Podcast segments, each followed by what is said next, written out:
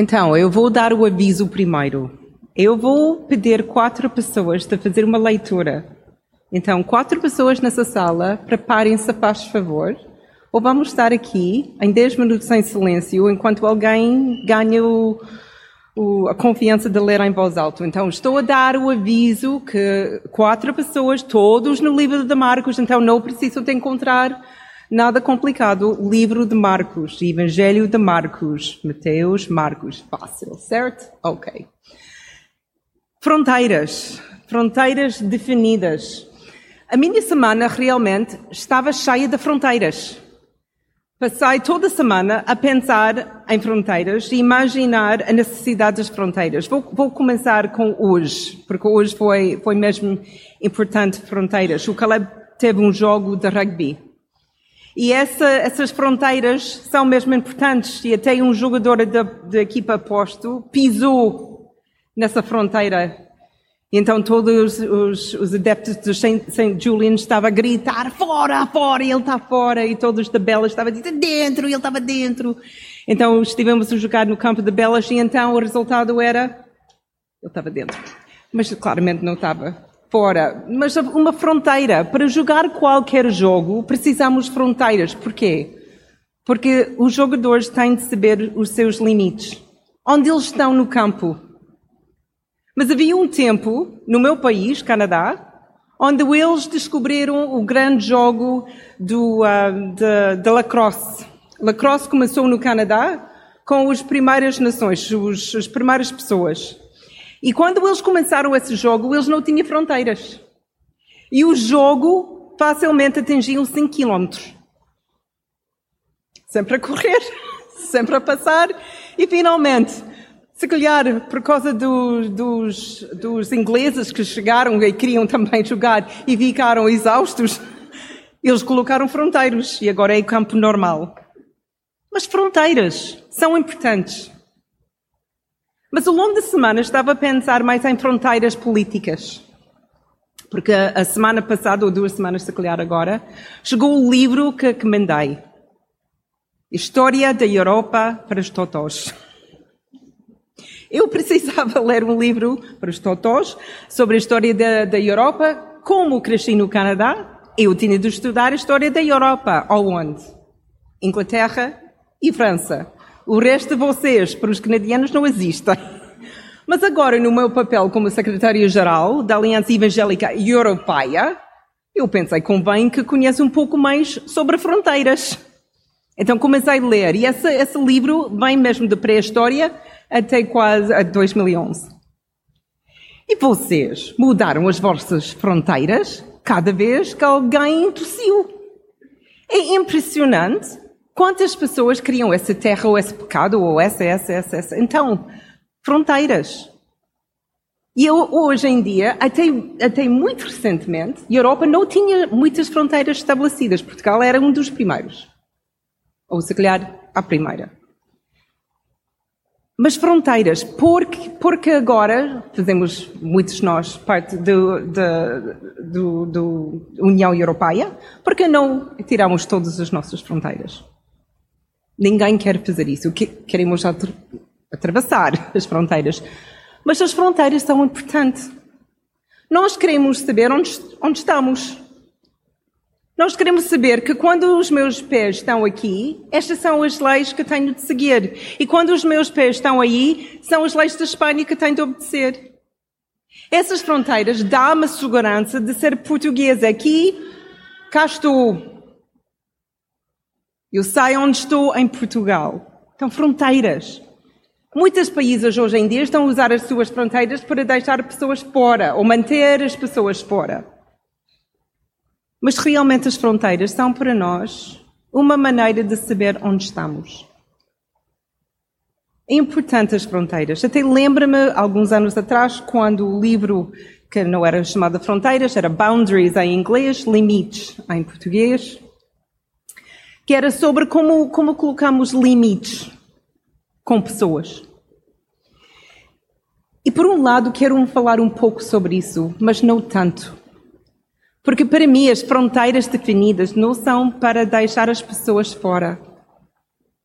são mais para eu entender onde estou. Onde estou com Jesus, onde estou com os outros e onde estou comigo. Jesus tinha fronteiras bem delineadas. E nós, se calhar, achamos que as suas fronteiras eram grandes, ou se calhar nunca pensaste que Jesus tinha. Mas vou mencionar alguns de, dos limites que ele colocou em si mesmo. Mais ou menos quantos anos Jesus tinha quando ele começou o seu ministério? 30. Primeiro limite. Ele não começou o seu ministério até depois de 30 anos. Mas sabemos que ele já era muito sábio com 12, quando ele estava no templo. Por que ele esperou? Porque ele, ele colocou essa autolimita em cima de, dele? Ele tinha de viver com a sua família. Ele tinha de saber e crescer como um ser homem. Nós sabemos que José morreu. Então, quem ia cuidar da família? Se não for o filho mais velho, que era Jesus. Então, ele usou a família nos primeiros 30 anos como limite. Depois, nós sabemos que ele se deu a toda a gente. Mesmo na região onde ele estava a trabalhar e viveu e associou o seu ministério, houve muitos Muitas pessoas que não chegaram a vê-lo nem a sentir as suas mãos curadoras. Ele não saiu de, Judeu, de Judeia. Havia pessoas na Europa, nessa altura, estou a ler isso, Ásia, realmente em todo lado. Mas Jesus limitou-se o seu ministério à Judeia. Depois, os seus discípulos. Ele limitou-se a conhecer muito intimamente três. Depois, o segundo limite era doze. O terceiro limite era 72. E depois eram os outros. Mas essas 72, 12 e 3 eram limites que ele colocou. E depois sabemos, e vamos ver isso, que também ele estabeleceu fronteiras definidas para ele mesmo, para ter tempo de estar com seu pai. Nós sabemos que Jesus era Deus, mas ainda assim na terra ele precisava de saber Uh, ou de ser. Ele, ele precisava de, de estar com seu pai. Ter tempo sós com ele, de ouvir a sua voz. Então, se Jesus estabeleceu limites,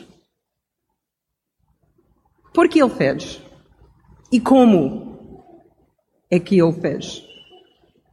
Parece-me que ele definiu os seus limites com base em três coisas. Primeiro tem a ver com o nosso tema da mês, identidade. A segunda era o seu propósito. A terceira era a sua missão. E se vamos ler todos os evangelhos, vamos perceber facilmente essas limitações. Vamos começar com identidade, porque onde todos nós devemos começar se vamos colocar fronteiras definidas saudáveis. Então, primeira pessoa que vai oferecer ler em voz alta. Marcos, capítulo 1, versículo 11.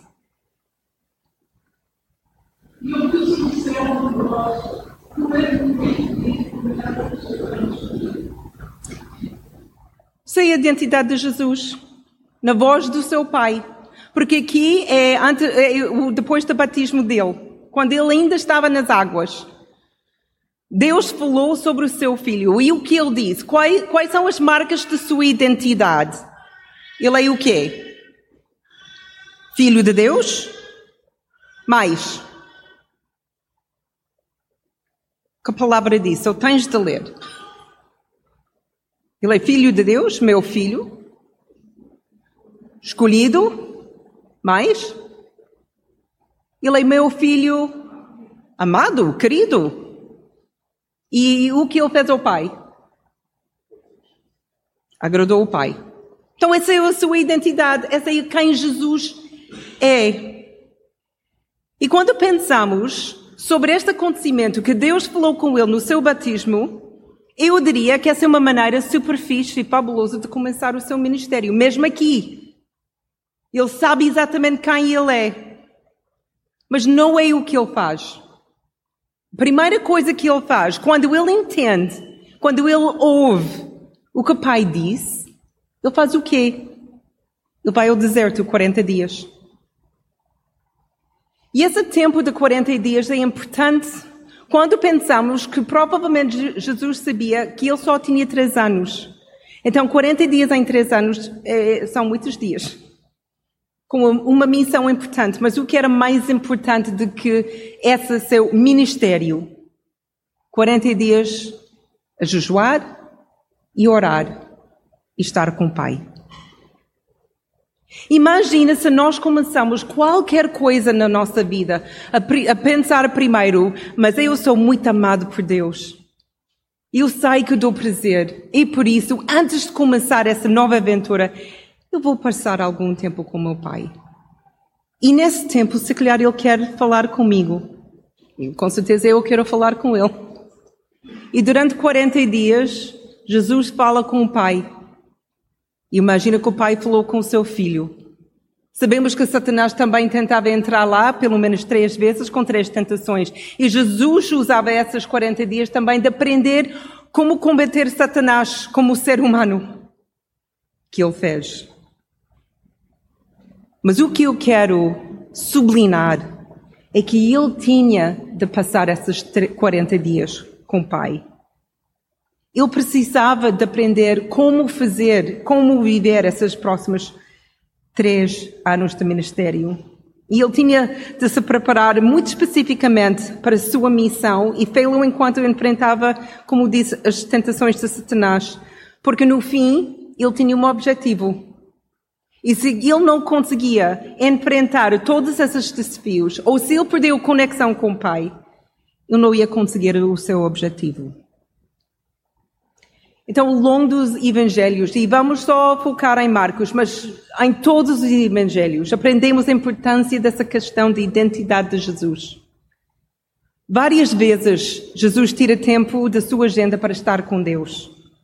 Muitas vezes ele está sozinho, outras vezes ele está com os seus discípulos. Mas para ele, o contato com Deus é essencial. Era quando estava com Deus que recebia a sua missão e compreendia o seu objetivo. Foi com Deus que recebeu conselhos, força, coragem para continuar. E depois de pensar tudo isso e escrever no meu computador, pensei, então, Connie, quantos dias tu consegues estar sem Deus? Ou quantos dias tentaste?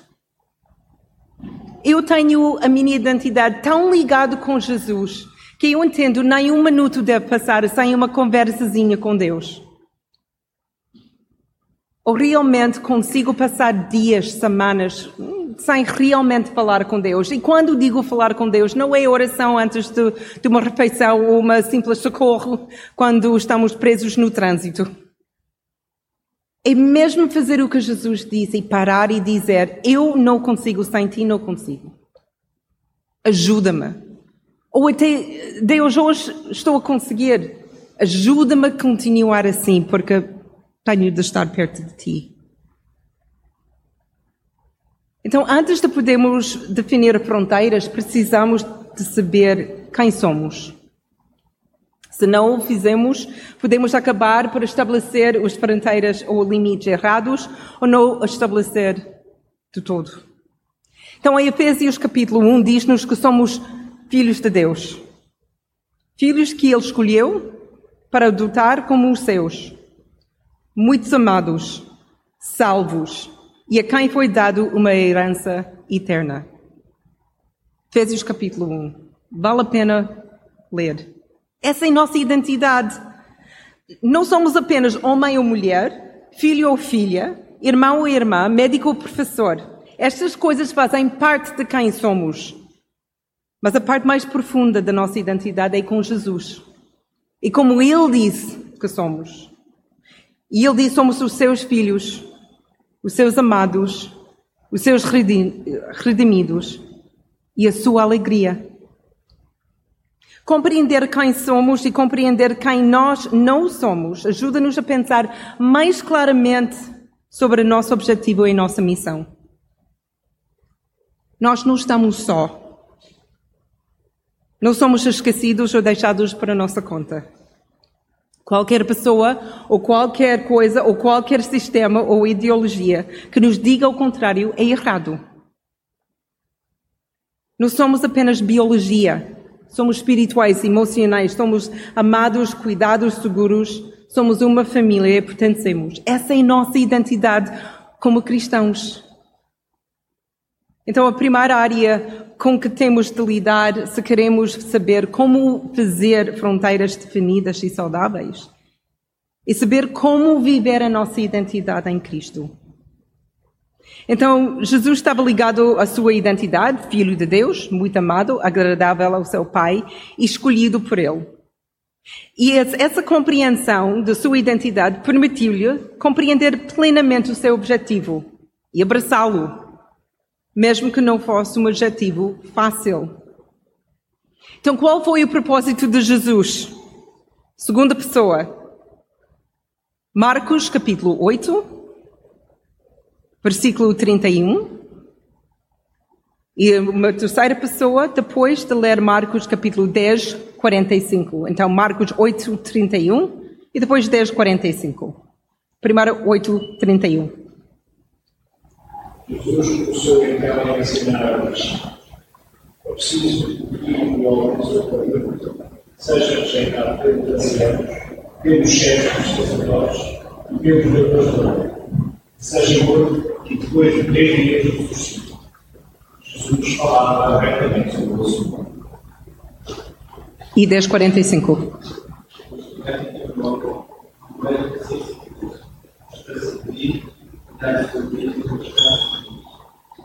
Então, qual foi o propósito de Jesus?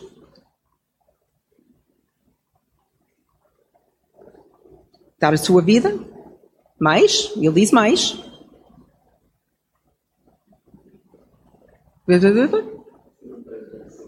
Servir. E para nós, salvar e resgatar muitos. Esse é o seu propósito. E todas as decisões que Jesus tomou sobre o que fazer e o que não fazer são baseados sempre no seu objetivo. Até ele cortou coisas que os discípulos queriam que ele faça porque não era o seu propósito. Então, esse incluindo, eh, incluiu as pessoas com quem falava, os milagres que ele fez ou não fez, até os discípulos que ele escolheu, as cidades que ele visitou e onde passou a última semana da sua vida. Tudo era selecionado com cuidado, baseado na sua identidade no Pai e para o seu objetivo. Ele ia sofrer, ele ia morrer, e ia salvar a humanidade. Se alguma coisa não estava de acordo com o seu objetivo, Jesus então não fez. Vemos isso mais claramente quando falamos sobre a sua missão. Mas para nós, este ponto pode causar-nos muita ansiedade. Quando eu falo com jovens sobre o seu propósito, há normalmente estresse total. Mas o propósito, porque estou aqui na terra, pelo menos Jesus tinha todo o Velho Testamento para perceber o seu propósito, está tudo escrito. Mas nós não temos nada escrito sobre o nosso propósito. Ou temos? Claro que nós temos. Na grande visão da vida, todos nós temos o mesmo propósito. Todos nós. Amar Jesus e amar as pessoas. Marcos 12, 30 e 31. Todos nós temos esse propósito enquanto estamos vivos. Amar Jesus e amar as pessoas. Depois, Mateus capítulo 5, versículo 13 a 16. Ser sal e luz. Todos nós. Não há exceções. Não é só para os profissionais. São todos e depois viver como o corpo de Cristo, até todos chegamos à maturidade nele, Efésios capítulo 4, versículo 12 e 13. Esse é o nosso propósito. A razão que estamos aqui é para amar Jesus e amar pessoas, é para ser sal e luz e viver em comunidade, para mostrar ao mundo quem somos e quem é Jesus. A nossa identidade em Jesus e o nosso objetivo, servir o Senhor e amar as pessoas, permite-nos então estabelecer limites. Não fazemos tudo, porque tudo não se encaixa no nosso objetivo. nem na nossa identidade. E podemos rapidamente pensar sobre todos os exemplos que não dá quando nós temos uma identidade em Cristo e quando o nosso objetivo são essas três coisas. Mas depois, mas depois, há mais que isso. Se nós estamos a fazer todas as coisas, qual é, qual é o, o, papel para mim, para a Connie, para, para vocês como pessoas?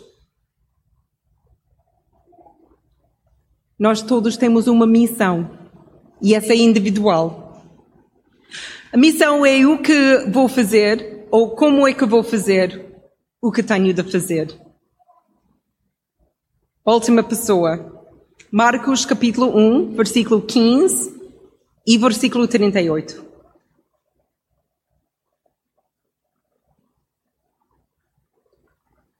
Marcos 1, 15 e 38.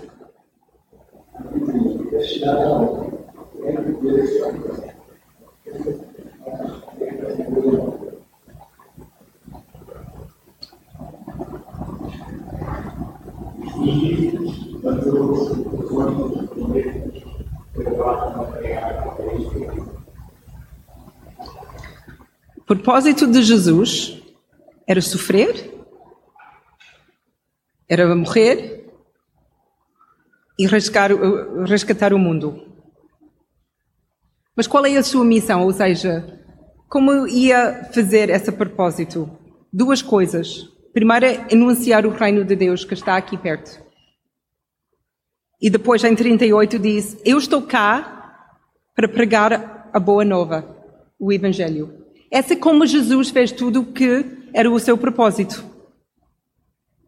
Essa dupla missão, que obviamente ligado, ajudou Jesus a decidir as coisas que ele ia fazer e as coisas que não devia fazer. Permitiu-lhe de, uh, definir os seus limites e cumprir a sua missão sem se escutar, sem se desconcentrar e sem fazer coisas que não lhe competiam. A compreensão que Jesus tinha da sua missão nem sempre foi bem aceita pelos outros, incluindo as pessoas mais perto dele.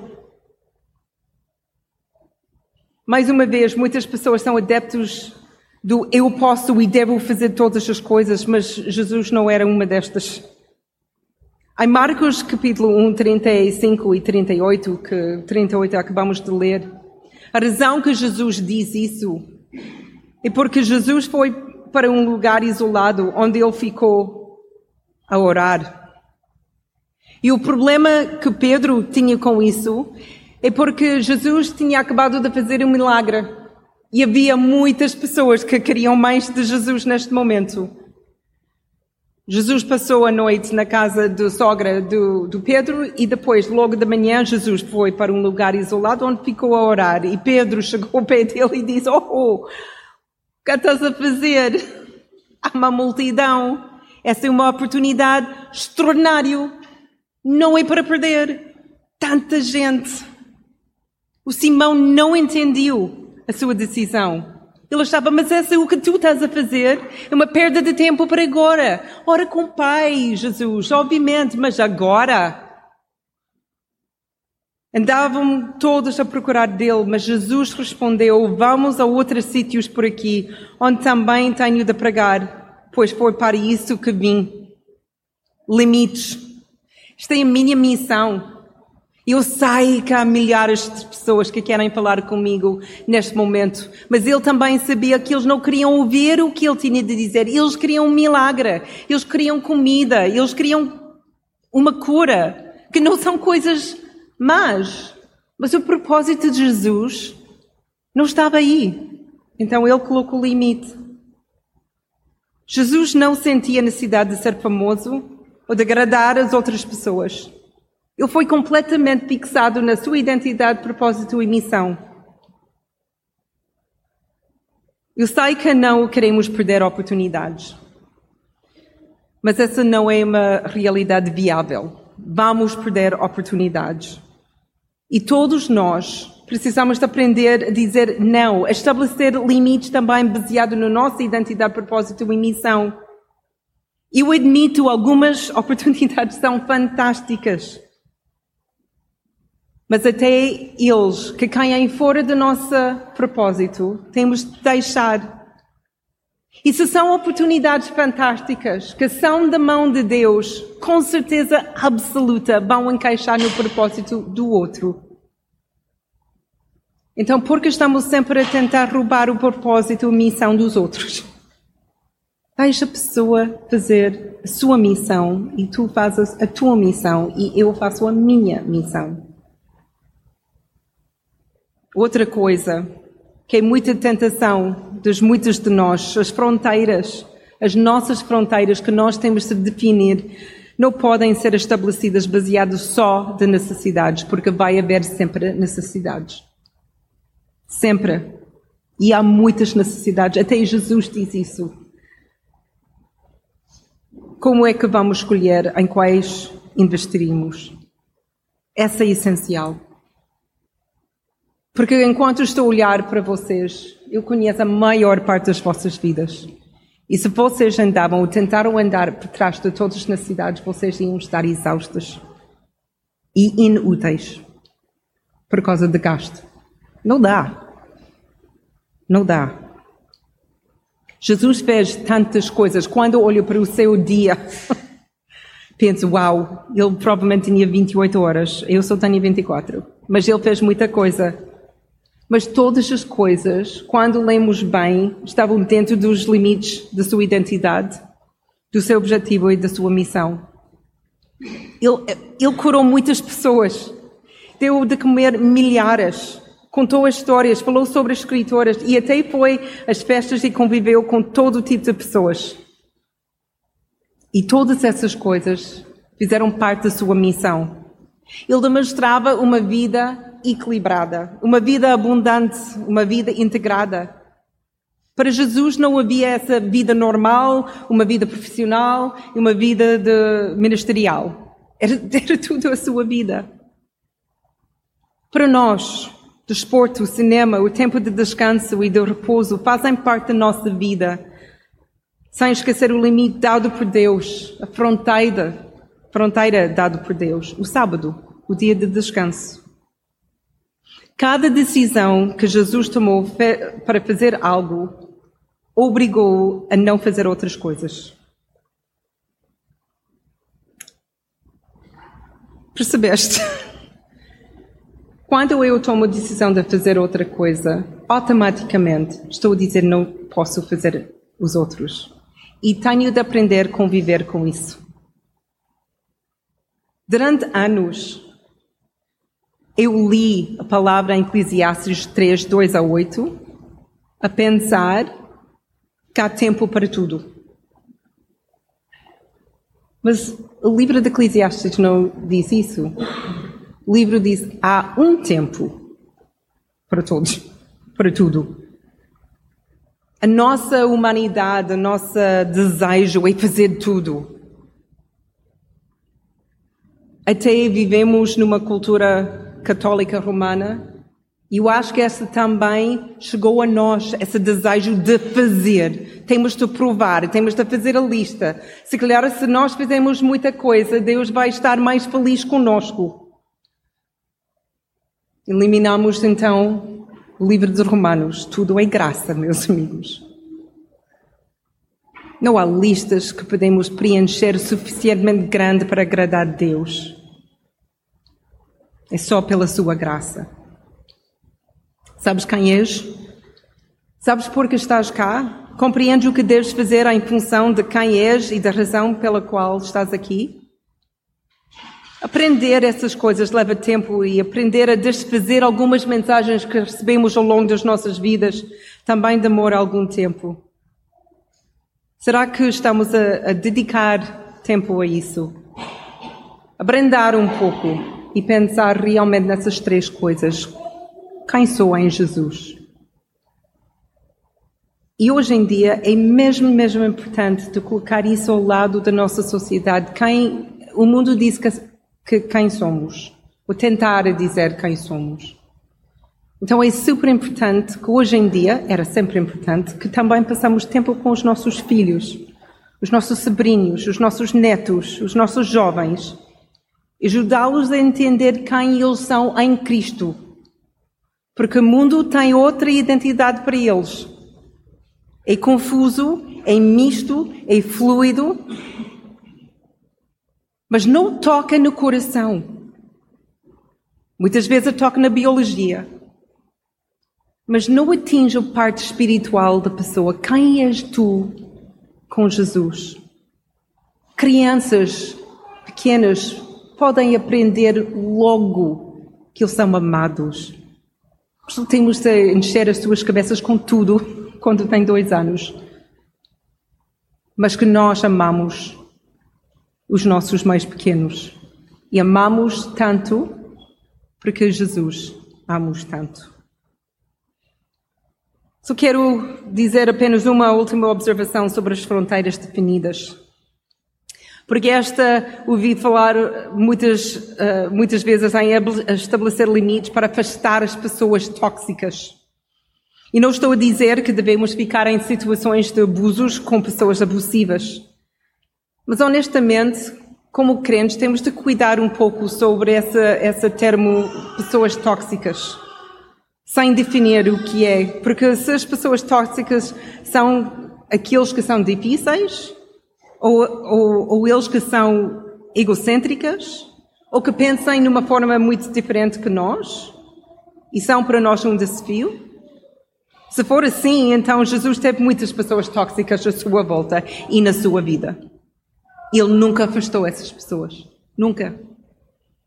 Então, só o aviso: há pessoas complicadas e há pessoas perigosas e há uma linha. Os limites não são para, para nos manter numa bolha, uma outra aviso. Uma bolha da nossa família. Ah, nós temos essa fronteira e agora somos nós. Eu tenho a família de quatro. É só, só nós. Não é a fronteira que Jesus quer. Nem, nem a bolha da igreja. Que nunca, essa é a nossa fortaleza grande. Ok, fiz.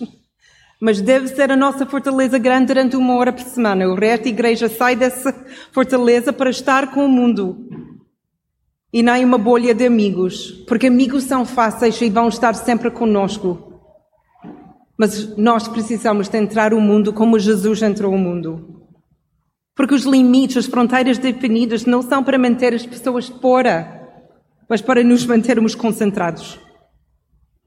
Jesus cuidava de todos os que vinha ter com ele. Ele não ia para todo lado, mas quando as pessoas estavam com ele, ele tocou as suas vidas, falou com eles e ajudou-os.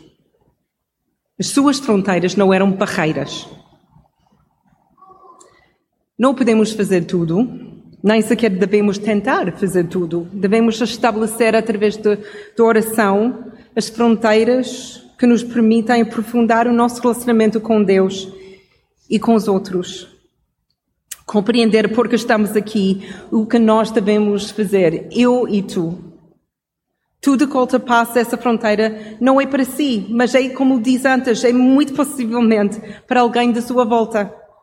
Deem-lhes deem o lugar deles e deliciem-se com o vosso, porque é Cristo que nos dá força em todos esses domínios.